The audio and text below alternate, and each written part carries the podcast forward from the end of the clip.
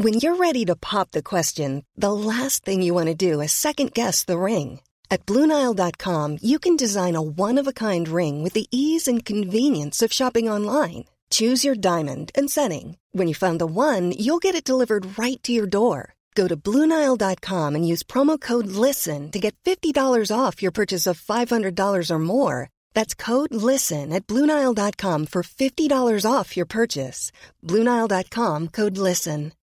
Since 2013, Bombas has donated over 100 million socks, underwear, and t shirts to those facing homelessness.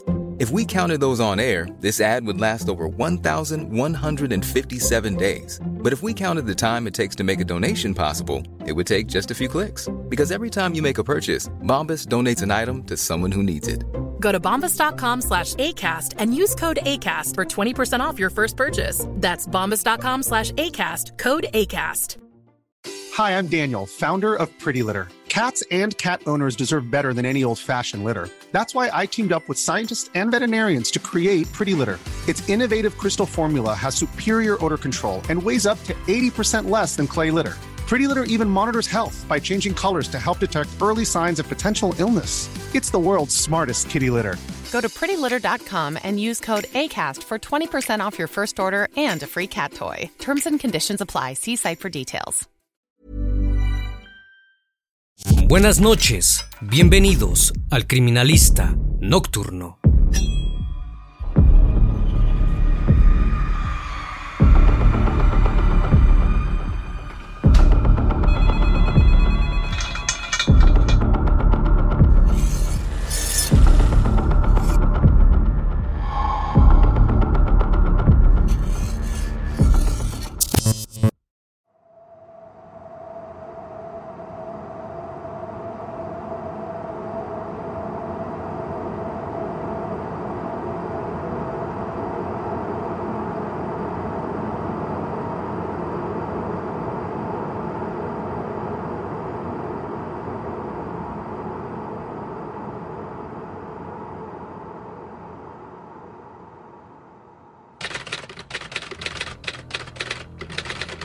Los siguientes hechos ocurrieron en el puente de la autopista que une a Miami Beach con el centro de la ciudad, el cual es utilizado por ciclistas y vehículos que se dirigen a las playas, pero también es muy concurrido por personas sin hogar que se quedan a dormir en la senda destinada a peatones y ciclistas. Corría el año 2012. Era el sábado 26 de mayo, alrededor de la 1 con 56 minutos. Un sujeto de nombre Larry Vega se encontraba paseando en bicicleta por una de las rampas de la salida del puente MacArthur, que une a la ciudad de Miami con South Beach, cuando de pronto en un tramo de dicho puente vio a dos sujetos forcejeando uno encima del otro y parecía que le estaban devorando el rostro. Al ver semejante escena, Larry le gritó a la persona que estaba siendo atacada que se quitara de ahí. Los gritos de aquel hombre hicieron que varios vehículos y autobuses se detuvieran a ver el hecho. El sujeto que estaba cometiendo actos de canibalismo parecía fuera de sí. Ambos sujetos estaban sin ropa y se podía observar cómo arrancaba la piel de la víctima, la cual se encontraba rodeada de un charco hemático. El hombre llamó inmediatamente a emergencias y les contó lo sucedido. Rápidamente la policía de Miami se dirigió hasta el lugar. El agente José Rivera apareció en el sitio a las 2 con 13 minutos y cuando llegó quedó horrorizado por lo extraño del incidente. Comenzó a gritarle a la persona que se detuviera, pero el sujeto siguió sin control. Parecía no escuchar e ignoró lo que le decían. La policía intentó consecutivamente que se apartara de la víctima, pero el agresor simplemente levantó la cabeza con un pedazo de carne en la boca y gruñó como un animal. Al ver que no se detenía, tuvo que accionar su arma, pero ni siquiera eso lo detuvo y se mantuvo comiendo la cara del hombre.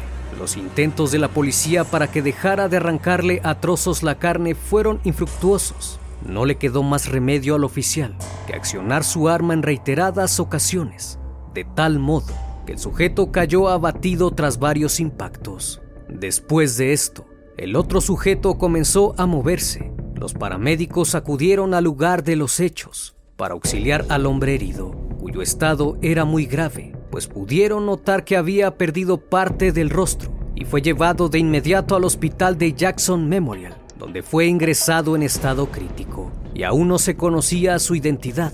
Por su parte, el agresor de origen afroamericano fue enviado al servicio médico forense en calidad de desconocido, pues se creía que se trataba de dos indigentes bajo el consumo de sustancias ilícitas habían tenido una disputa. Minutos más tarde, uno de los investigadores encontró una tarjeta de crédito a nombre de Rudy Eugene. Ahora, la policía tenía que confirmar si alguno de los dos sujetos respondía bajo el nombre de esa identidad. Debido a los hechos acontecidos y al comportamiento del individuo, la policía pensó que el agresor estaba bajo la influencia de las sales de baño, pues anteriormente ya se habían registrado cuatro casos parecidos a este ataque, en donde la persona no puede detenerse por más que lo intente. Esto debido a que dicha sustancia contiene estimulantes sintéticos que si se ingieren, inhalan o inyectan pueden afectar a los neurotransmisores del cerebro y provocar un agudo síndrome de dependencia, causar un aumento del ritmo cardíaco y de la presión arterial, así como paranoia extrema, agitación, alucinaciones y delirios, por lo que es muy difícil controlar a alguien que ha estado ingiriendo este tipo de sustancias, pues experimentan un comportamiento tan psicótico que resulta imposible comunicarse con ellos. Las sales de baño tienen el propósito de liberar las toxinas del cuerpo, aliviar los dolores musculares y ayudar a la desinflamación, así como proporcionar una sesión relajante en la ducha. Pero lo inofensivo que puede resultar un baño, si se usa de otra manera, puede llegar a ser letal.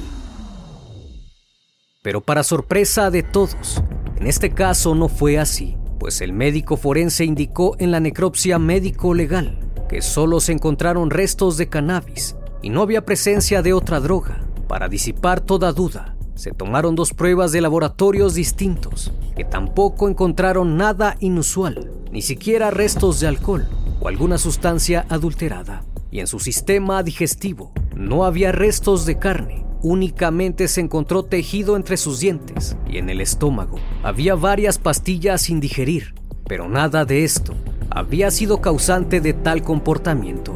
La conmoción del suceso que causó el ataque generó una ola de rumores pues muchos comenzaron a especular que quizás estaban ante un virus zombie, el cual estaba siendo ocultado por el gobierno. Ante tales especulaciones, el Centro para el Control y Prevención de Enfermedades de Estados Unidos emitió un comunicado negando la existencia de un supuesto virus y pidieron a la población no generar pánico. Días posteriores a la investigación, el atacante fue identificado como Rudy Eugene de 31 años de edad y su historial criminal indicó que años anteriores ya había tenido problemas con la ley. A medida que pasaban los días, se iban conociendo más detalles del suceso y para ese entonces ya se le conocía como el caníbal de Miami y el video pronto se hizo viral. Mientras todo esto ocurría, una joven llamada Jovanka Bryant, de 27 años, novia del sujeto, recibió una llamada de la familia de Rudy dos días antes después del hecho, pues aquella tarde que ocurrió el acontecimiento, la chica comenzó a preocuparse de que no regresara y empezó a buscarlo. Le llamó a su teléfono en varias ocasiones, pero no respondió. Cuando llegó a casa vio la noticia sin imaginarse que se trataba de Rudy. El domingo continuó con la búsqueda sin tener éxito. Incluso llamó a sus familiares pero nadie sabía sobre su paradero. Fue hasta el lunes que la policía contactó a su familia para informarles que el joven había fallecido y que era el sujeto de las noticias. Fue hasta ese entonces que se enteraron de que Eugene era el caníbal de Miami. Pronto la joven acudió a rendir su declaración y dentro de la misma aseguró estar completamente sorprendida, pues a pesar de que su novio tenía antecedentes criminales, él era muy cariñoso con ella y sus hijos. Aseguró que él amaba a Dios, pues siempre leía la Biblia y la llevaba a todas partes. Aseguró que ese día Eugene se levantó a las 5 de la mañana, pues le dijo que se iba a reunir con un amigo y registró el armario dejando montones de ropa dispersos por toda la habitación, como si buscara algo. Posterior a eso, se despidió de ella y le dijo que la amaba. Lo único que notó fue que salió con su Biblia y un cuaderno que usaba para anotar algunos versículos. Salió del apartamento que ambos compartían en la zona de Broward a las 5.30 de la mañana. Más tarde él la llamó y le dijo que su auto se había averiado, pero que volvería a casa, solo que llegaría un poco más tarde. Después le dijo que la llamaría de nuevo, pero no lo hizo. Al pasar las horas, la mujer se preocupó y lo llamó al móvil una docena de veces, sin que él le contestara. Llamó a sus amigos y familiares y finalmente salió en coche por las calles de North Miami con la esperanza de encontrarlo, pero no logró verlo. Mientras su novia lo buscaba, Rudy Eugene atacaba brutalmente a su víctima. La mujer concluyó diciendo que tenía muchas dudas, pues lo que le pasó a Rudy tenía que ser algo sobrenatural, algo que los seres humanos no podían explicar, pues dijo que el joven sí consumía cannabis pero no usaba drogas fuertes. Y días antes le había dicho que quería dejar de hacerlo. La joven sostiene que Eugene tuvo que haber sido drogado sin saberlo, o la otra explicación es que alguien le había hecho una maldición vudú. Ella y Eugene se conocieron en el año 2007, mientras se encontraba en el tráfico en una calle de Miami. Él se detuvo junto a su auto y le indicó que bajara la ventanilla. Ella lo hizo y le pidió su número telefónico. En ese mismo momento la llamó y a partir de ahí surgió algo especial entre los dos. Una vez que formalizaron su relación, pasaron por momentos difíciles, al grado de separarse durante varios meses, aunque la conexión entre ellos no les permitió estar alejados por mucho tiempo, y agregó que tenían problemas de comunicación. Por las tardes ambos se sentaban en el sofá a leer la Biblia. Rudy era muy creyente de Dios y siempre que podía compartía sus conocimientos con sus amigos o personas desamparadas. Aseguró que no era violento con ella y que quería tener su propio negocio, pues tenía deseos de superarse.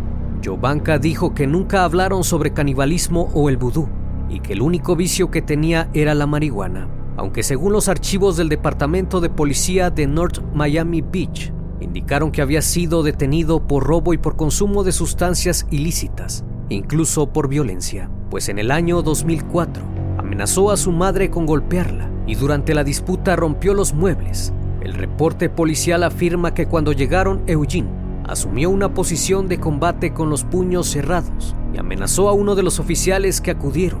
Al no poder controlarlo, tuvieron que usar una pistola Taser para someterlo. La madre dijo a los agentes que estaba agradecida de que estuvieran ahí.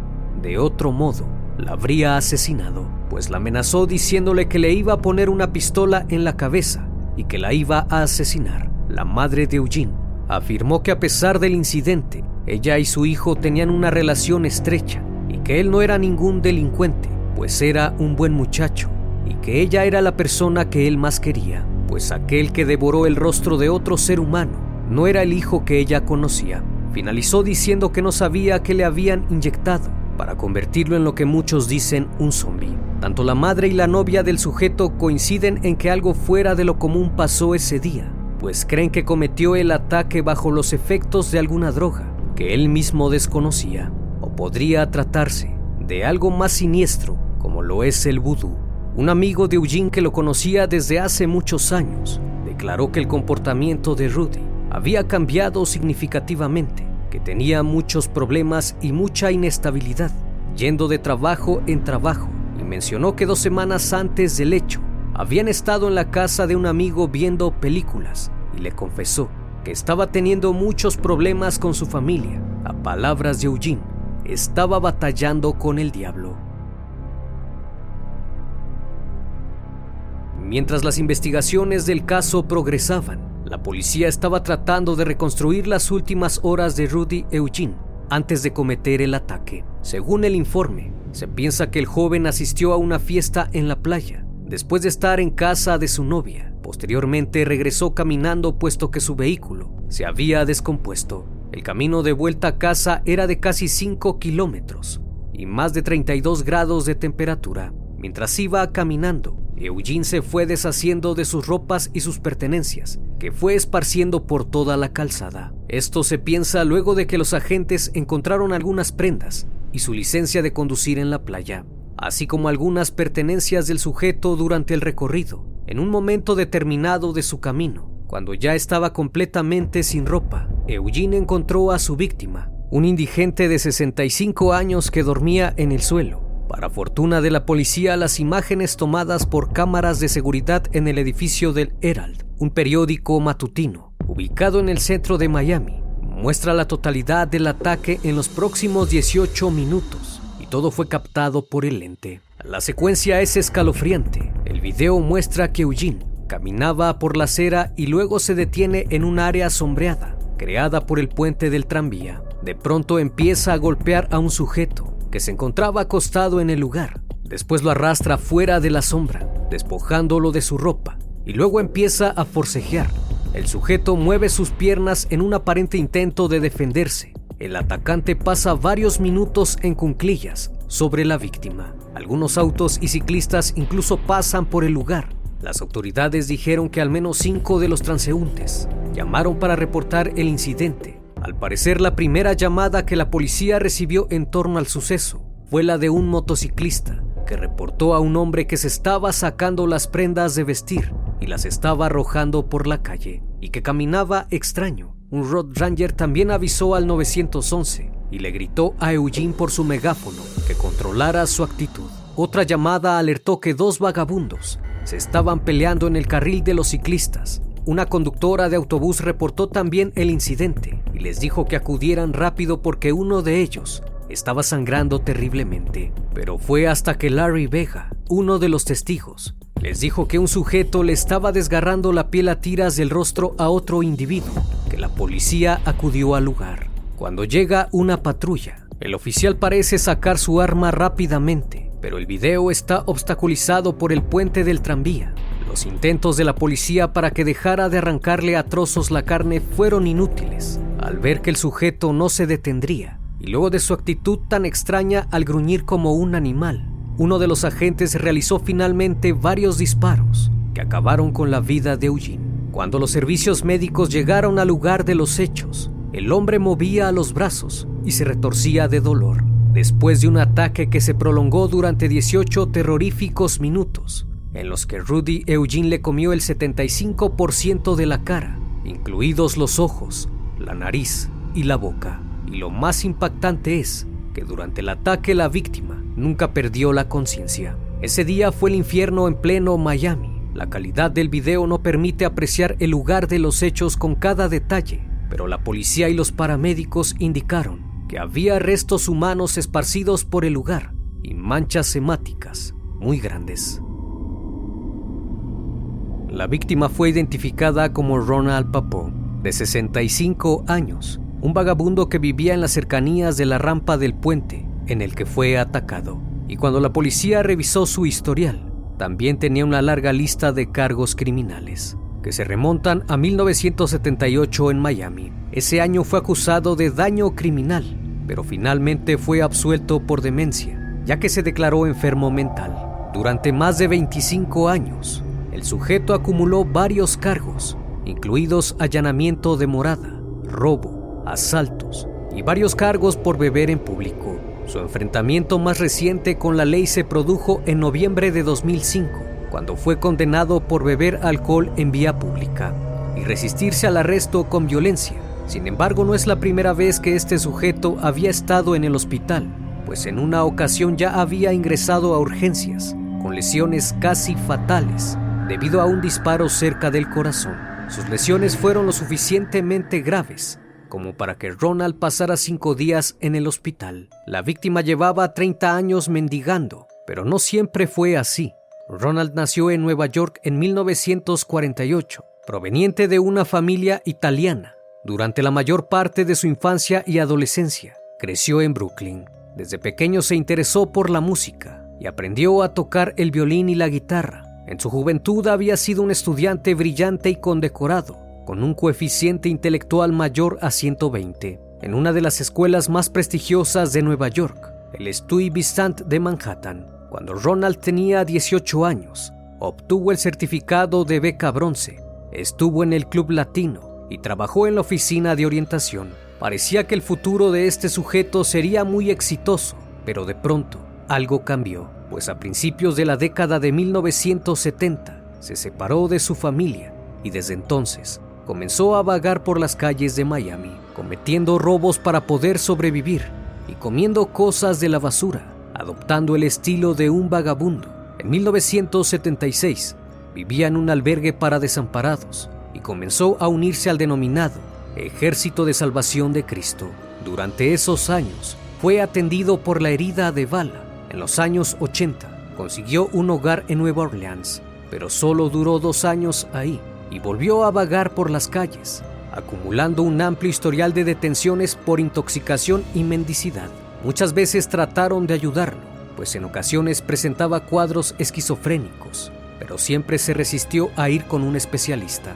Es increíble cómo un hombre como él pasó de ser un estudiante prometedor y destacado a convertirse en un vagabundo, un indigente, al que se le podía ver con frecuencia en el viaducto, donde fue atacado. Luego del suceso, Ronald Papó fue sometido a varias cirugías, pues quedó ciego después del ataque. Los médicos exhibieron un par de fotografías que mostraban el rostro desfigurado del sujeto, acompañado por el personal del hospital, mientras caminaba por los pasillos con ropa de enfermo. No presentaba venda alguna para ayudar a la cicatrización de las heridas. Perdió uno de sus ojos, el cual tuvieron que cubrir con piel, mientras que el otro estaba deformado y su nariz tenía visibles los cartílagos. La parte de la frente estaba completamente deshecha. Su rostro había sido arrancado en su totalidad. Luego de varios meses, Ronald decidió dar una declaración de aquel fatídico día. En ella dijo que anteriormente ya conocía al joven, puesto que hace algunos años él y otro sujeto Acudieron a verlo pues le explicaron que estaban haciendo trabajo de servicio social y ayudaban a las personas sin hogar. Además había acudido algunas veces a verlo y le había dado de comer y hablado de la Biblia. Esto fue confirmado por el amigo de Eugene, que aseguró que efectivamente lo habían conocido y tratado un par de veces. Ronald declaró que cuando el joven llegó, le había expresado su frustración por no haber conseguido lo que buscaba en Miami Beach pero no llegó a decir lo que quería y de pronto empezó a atacarlo y lo acusó de haber robado su Biblia, la cual se encontró en el mismo lugar del crimen, con algunas hojas arrancadas. Papau negó haber hecho algo que hubiera provocado a Eugene y le aclaró que nunca vio su Biblia y que él no se la había robado. No lo maldijo ni le dijo nada agresivo ni grosero. Por eso le extrañó cuando de pronto comenzó a agredirlo, azotando su cara contra el suelo Dijo que lo sometió con una llave. Seguido de eso lo golpeó sin parar y a pesar de que trató de defenderse, no pudo hacer nada. Después sintió los mordiscos en su rostro. Eugene tenía tanta fuerza que lo inmovilizó. Fueron minutos de terror para él, hasta que llegó la policía. Aunque no está claro qué pasó en realidad ese día, pues en otras ocasiones detalló algunas partes de lo ocurrido. En una ocasión dijo que Eugene bajó de un auto y lo atacó. Sin embargo, el video de la cámara de seguridad muestra que no había ningún auto cerca y que el sujeto llegó caminando. También dijo que su atacante estaba vestido cuando lo atacó y en realidad las cámaras captaron que el joven estaba sin ropa mientras le comía la cara al indigente y que anteriormente había caminado sin prenda alguna sobre el viaducto. Otro punto de confusión está en el momento en el que Eugene se acercó en la entrevista con los detectives, Papau dijo que el joven apareció de pronto y le gritó, pero el día del ataque, el indigente señaló que Eugene le había dicho, vas a ser mi esposa y este va a ser un concierto de amantes, parafraseando el título de una canción.